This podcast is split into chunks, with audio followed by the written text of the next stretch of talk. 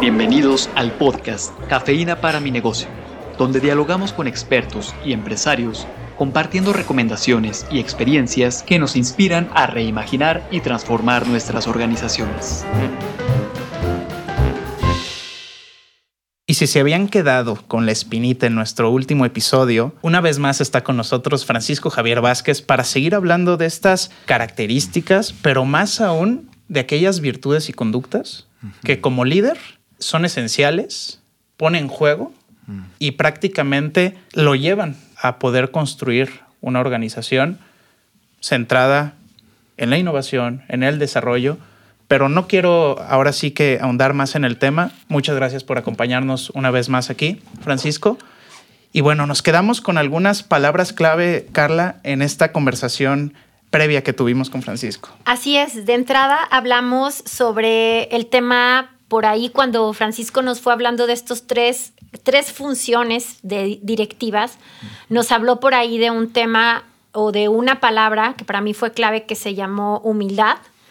Eh, habló también, al final del episodio, hablamos sobre este tema de cómo un líder también es vulnerable, cómo un líder también tiene que ser muy coherente, pero también congruente, y que esto y por ahí surgieron algunas otras que creo que ahora Francisco nos va a ir eh, platicando de manera más profunda los significados o el por qué y el para qué de esto que si nuestros escuchas han estado revisando temas eh, valorales, se darán cuenta que no estamos hablando de un tema de habilidades ni de un tema de responsabilidades, sino esto es un tema mucho más profundo y mucho más universal, ¿no? Creo que estas palabras son universales, tienen que ver con valores universales que se convierten en virtudes en la medida en que uno las vuelve y las transporta a la vida diaria.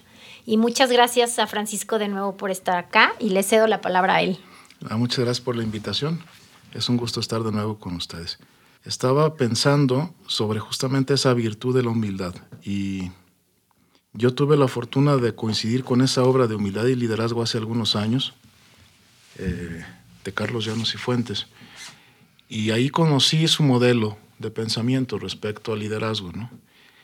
Por ejemplo, él hablaba de que existe una realidad, y de alguna manera tocábamos esto en el episodio previo, ¿no? sobre el análisis del contexto que te exige objetividad. ¿no? De esa realidad tú puedes tener ideas, pensamientos, y pueden ser objetivos o pueden ser un error. Pero luego, una vez que tú te decantas por un pensamiento, digamos una visión de una empresa, tú puedes hablar de dicha visión con la verdad o decir, ¿sabes qué? Es que la visión pues me da como cierta penita, ¿no? Hablarla, porque no es algo muy loable. Y, hablar con las, con mientes, respecto a tu pensamiento. Entonces hay una falta de coherencia, que es lo que construíamos en el episodio anterior. Y entre la realidad del pensamiento y tu palabra, si hay una línea recta, luego ¿qué sigue? Sigue la conducta. Es algo observable, ¿no? Entonces entre lo que piensas, dices y haces, hay integridad, ya no solamente hay coherencia eh, o, o congruencia, ¿no? Cuando tú piensas, hablas y actúas de manera íntegra, generas confianza en las personas.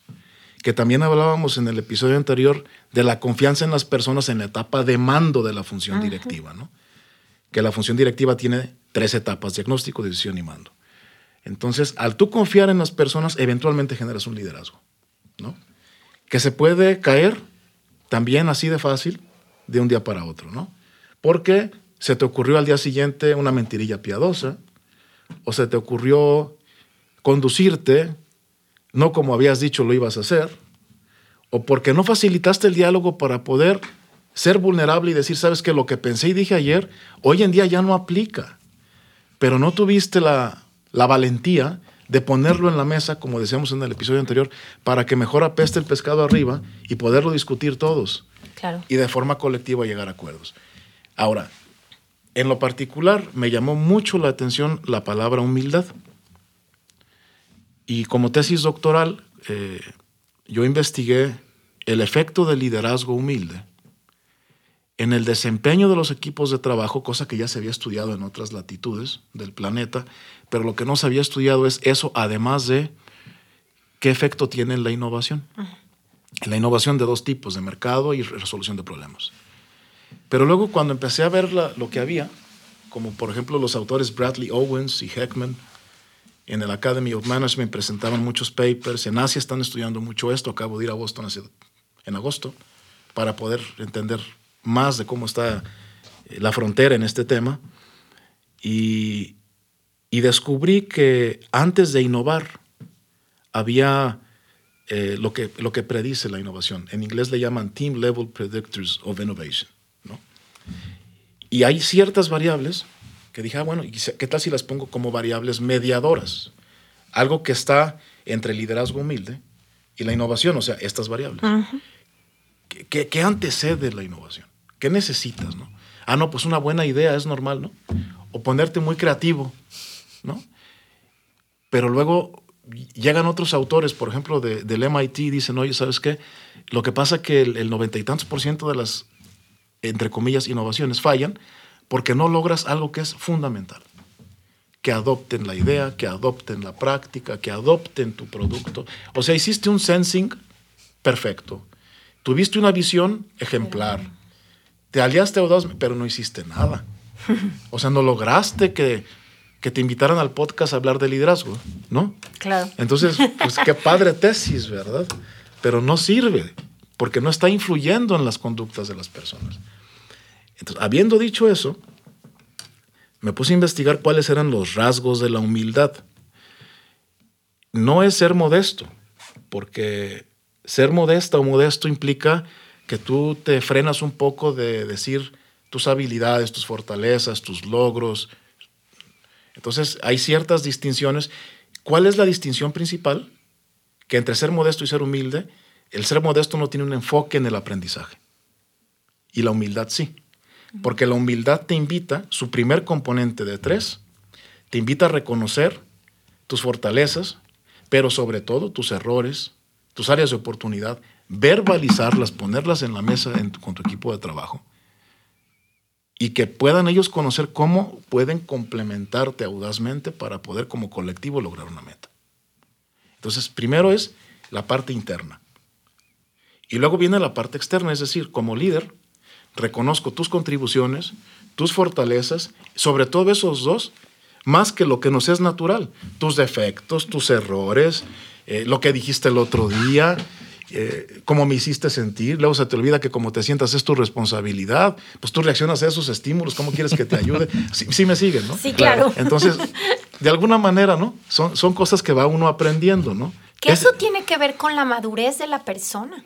Pues sí, pero hay veces que nos cuesta más trabajo madurar a unos que a otros. Exactamente. Sí. Sin embargo, una empresa requiere colaboradores maduros, pero es un proceso el cual tenemos que ir incentivando. Y eso también es una virtud y un reto para el que está como líder. Un reto y, eso me lleva al, tercer elemento. Ok. Es dejarte enseñar. Entonces, dejarte enseñar implica pues mostrarte vulnerable. Y, y, como líder, ¿qué tienes que hacer para que haya un enfoque en el aprendizaje o en la enseñanza? Pues facilitar espacios psicológicamente seguros. Pero ¿qué más? Tener metas, objetivos claros tener la... Es mejor tener un objetivo compartido, aunque no sea tan magnánimo, pero que sea compartido porque eso facilita la ejecución del equipo y el enfoque. Que un objetivo, eh, me diría un alumno utópico, ahí don Nacho, saludos Nacho, este, utópico que diga, ¿sabes qué? Pues es que se lo imaginó Francisco y pues nada más él cree que se puede lograr. Pues que le vaya bien y se te empiezan a ir. Claro. Eh, entonces es, eh, ya, ya estás entrando en algo que, quiero hacer la distinción. Ser humilde no es eh, lo contrario de ser narcisista o terco. Ser humilde es, esos tres elementos. Enfoque en tus fortalezas, en tus debilidades, reconocerlas para poder aprender. Es enfocarte en reconocer en el otro esas aportaciones, esas contribuciones, esas y dejarte enseñar. Esas tres conductas son observables. Sí. Y, que al final van a construir algo que mencionabas hace un momento, que es confianza. Claro. En tu liderazgo. Y eventualmente genera un liderazgo. Es decir, eventualmente las personas eh, no solamente respetan eh, tus propuestas, tus opiniones, sino que te apoyan en la consecución de esas, las hacen propias. No nada más te apoyan, porque te puedes, no, sí, pues, está todo de lujo, ¿eh? suerte, ¿no? No, es al contrario, es, oye, me sumo. ¿Sabes qué me sumo? ¿Y, sabes qué tiene que hacer el líder?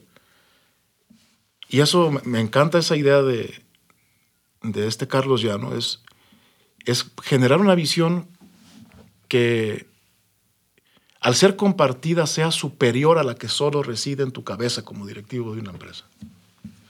¿Y eso a qué me lleva? A uno de esos Team Level Predictors of Innovation. El primero es, o sea, este es un metaanálisis de 30 años de innovación, lo que les estoy describiendo. Sí, sí, sí. El primero es visión compartida. Y dice, la visión compartida analizamos 30 años de innovación y en todas las organizaciones que analizamos, bueno, no en todas, me corrijo, eh, la mayoría y estadísticamente es significativo y generalizable. Entonces, palomita, palomita, es confiable el estudio. Visión compartida. Es preferible compartida a que solo esté en tu, cabeza. Porque si solo reside en tu cabeza y te bastas, entonces no es ni, magnánima, como dijimos en el episodio anterior, y tampoco requiere que desarrolles audacia para aliarte con personas que te complementen, personas físicas o morales. Entonces quiere decir que te bastas, no, pues, pues, pues está fácil, ¿no? Pues eso no es hacer empresa. Ajá que es lo que veníamos platicando hace un momento de el reto que tienen algunas empresas familiares para compartir metas. Sí, sí. Lo básico. Y, es un reto. ¿Y sabes por qué? Porque es un festín de egos. Ahora, empresas familiares en cualquier sector. Honestamente hablando. Y de todos los tamaños, Francisco. En nuestro ITESO igual. Claro. Es que es una característica muy humana. Ahora, lo que, lo que no debemos de hacer es ignorarla. Lo que debemos de hacer es, de nuevo, ponerlo en la mesa para poder acompañarnos ya ves que somos expertos en sistemas de acompañamiento en el ITESO, acompañarnos para poder generar esos escenarios donde las alumnas, los alumnos digan, ah, ¿sabes qué? Es que ahí me siento, me siento plena porque me puedo equivocar para poder aprender y en el siguiente intento tener la voluntad y el coraje de hacerlo de nuevo y tal vez me salga mejor. Mejor, claro. Eso es hacer empresa desde los PAPs, ¿no? y, y tener esas condiciones cuando van ustedes a una empresa, uno como empresa aprendes de esas conductas, de los profes que van. Eh, o sea, acabamos de tener proyectos de intervención con PAPS, de, transformación digital, digitalización de operaciones, con Jorge López, con Acela Burgos, con Walden, con un montón de estudiantes. Hicieron milagros en ocho meses. O sea, dejaron a nuestra empresa con otro paradigma y no solamente con, sino con soluciones tecnológicas puestas a punto, funcionando, conectadas. Si nosotros no hubiéramos tenido la humildad colectiva, no la mía, ¿eh? la humildad colectiva de decir, oye, están llegando personas, ah, ¿sabes qué? Yo tengo una opción, ¿no? Son estudiantes. ¿Qué van a saber los estudiantes de la realidad de la empresa?